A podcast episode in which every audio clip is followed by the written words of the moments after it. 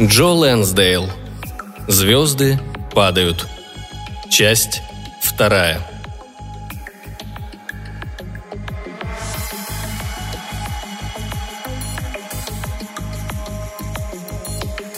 После обеда она принесла ему его старую любимую трубку.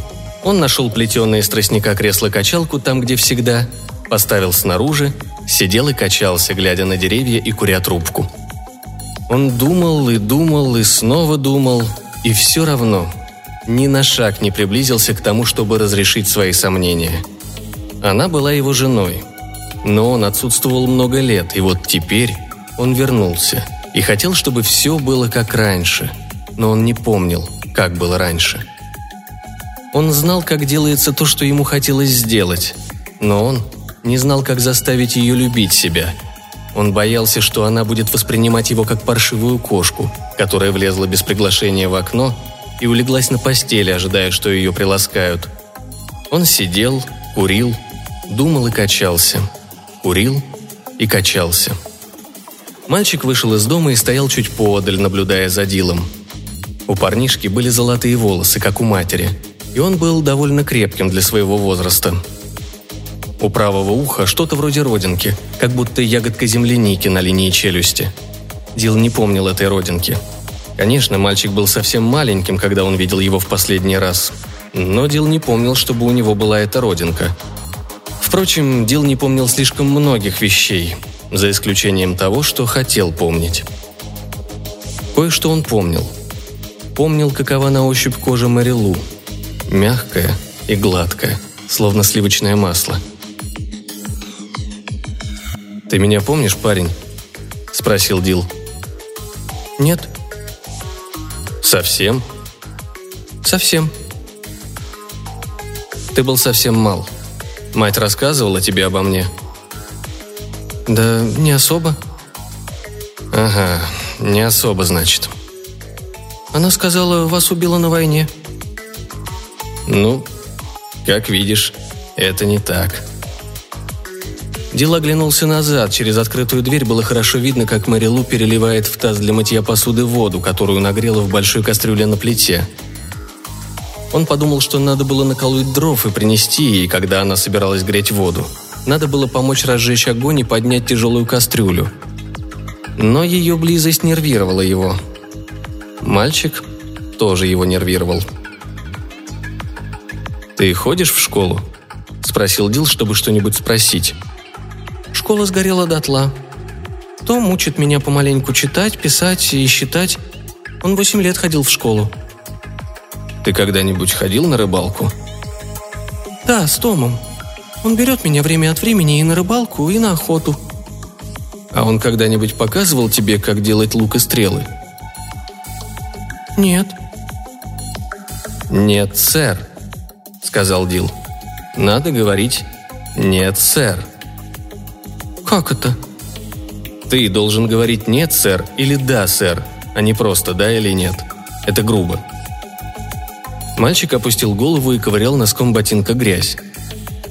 «Я не ругаюсь на тебя», — сказал Дил. «Я просто говорю тебе как надо. Как разговаривать с тем, кто старше тебя. Говорить «да, сэр» и «нет, сэр». Ты понимаешь, сын?» Мальчик кивнул — и что ты скажешь?» «Да, сэр». «Хорошо. Манеры имеют значение. У тебя должны быть манеры. Мальчик не преуспеет в жизни без манер. Ты умеешь читать и писать, и ты умеешь считать. Это поможет тебе сберечь свои деньги. Но манеры тоже необходимы». «Да, сэр». «Так, о чем мы говорили?» «Ах, да, о луке и стрелах.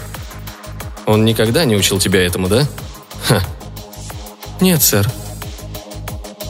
Ну так это будет нашим планом. Я научу тебя, как сделать хороший лук и стрелы.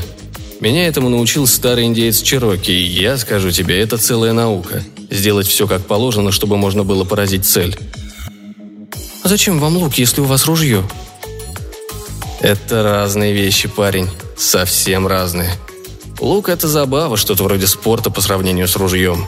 И, по правде сказать, я не слишком люблю все, что связано с оружием. «А мне нравятся ружья». «Ну что ж, это понятно. Но ружьям не нравишься ты, во всяком случае они тебя не любят. Никогда не отдавай свою любовь, внимание или привязанность тому, что не может ответить тебе взаимностью». «Да, сэр». Мальчик ни малейшего понятия не имел о том, что говорил Дил. Дил и сам-то не был уверен, что понимает, о чем говорит. Он снова оглянулся на дверь. Мэри лумала посуду, и когда сильно скребла дно кастрюли, ее зад чуть подрагивал, и в этот момент Дил впервые почувствовал себя живым человеком. Этой ночью кровать казалась ему слишком маленькой. Дил лежал на спине, скрестив руки на животе, в своей старой красной пижаме, которая была рваной еще до его отъезда, а во время его отсутствия подверглась нападению моли. Можно сказать, она была на последнем издыхании – Окно спальни было открыто, и проникающий в него свежий ветер давал прохладу. Мэри Лу лежала рядом. На ней была ночная рубашка, длинная, белая, вся в каких-то цветных заплатках. Волосы она отстригла когда-то, а теперь они снова отросли. Они были длинными, когда Дил уехал. Он задался вопросом. Сколько раз она отстригала их? И сколько нужно времени, чтобы они отросли? Я считаю, нужно какое-то время, нужно подождать», — сказал он. «Да, разумеется», — сказала она. «Не то чтобы я не мог или не хотел. Я хочу сказать, я просто не уверен, что готов». «Все нормально». «Тебе было одиноко?» «У меня был Уинстон». «Он здорово вырос. Он должно быть отличная компания». «Да, это точно», он немного похож на тебя. Есть что-то общее?» Дил вытянул руку и, не глядя на Марилу, положил ей руку на живот. «Ты все еще как девочка», — сказал он. «У тебя уже есть ребенок, а ты все еще похожа на девочку. Знаешь, почему я спросил, сколько тебе лет?» «Потому что ты забыл». «Ну, это тоже, да. Но в основном, потому что ты совершенно не меняешься». У меня есть зеркало. Оно небольшое, но в нем прекрасно видно, что я не молодею. И все равно, ты все та же.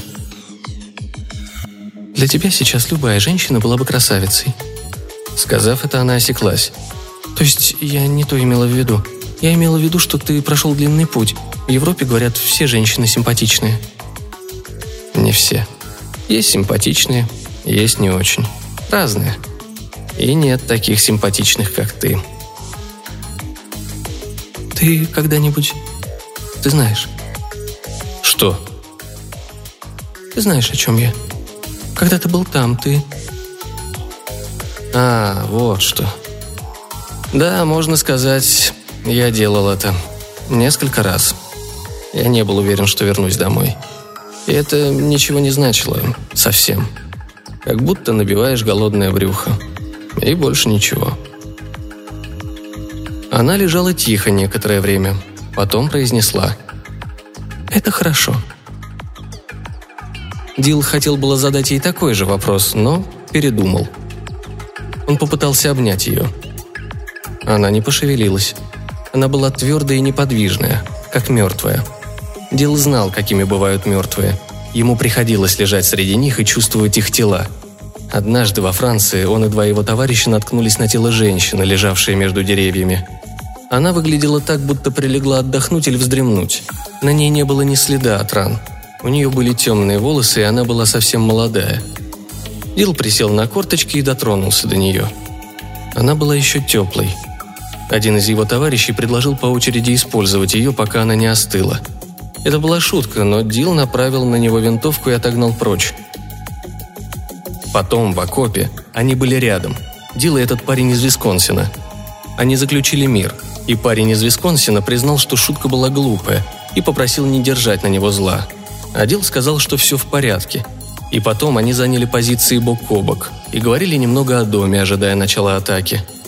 А потом, когда они в противогазах бежали и стреляли из винтовок, его товарищ из Висконсина словил пулю в голову и рухнул как подкошенный.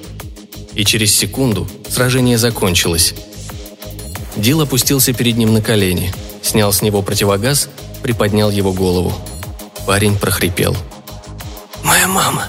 никогда больше меня не увидит».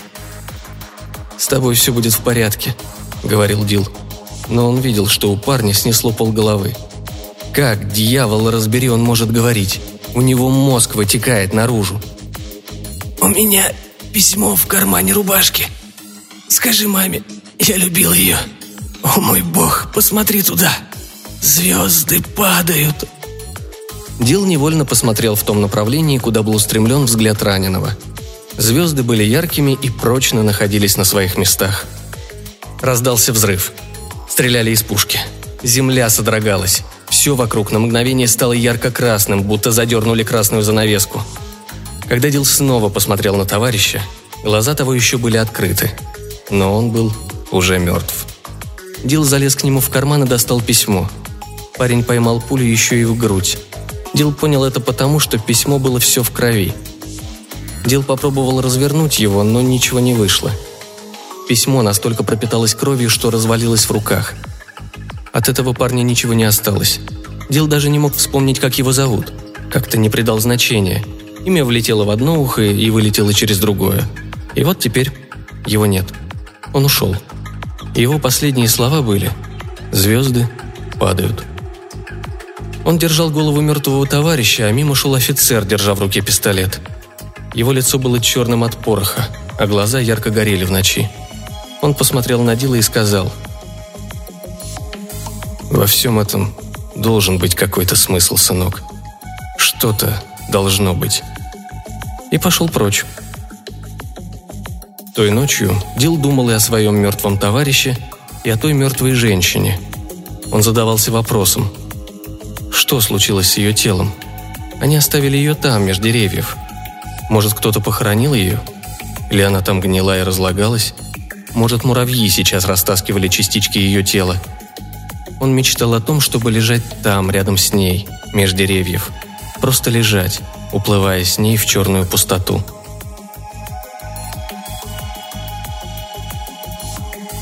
И сейчас он чувствовал себя так, будто лежит рядом с той мертвой женщиной – только блондинка вместо брюнетки, но ничуть не более живой. «Возможно, нам следует сегодня просто лечь спать», — сказала Марилу, удивляя его. «Нужно просто пустить все своим чередом. Пусть все будет, как должно быть». Он убрал от нее руки и произнес. «Наверное, так лучше. Да, ты права». Она повернулась на своей стороне постели спиной к нему. Он лежал на спине, скрестив руки на животе и смотрел на перекладины потолка.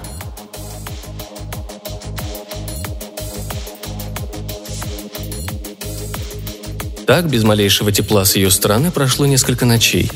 Но Дил обнаружил, что совместный сон с Мэри Лу много для него значит.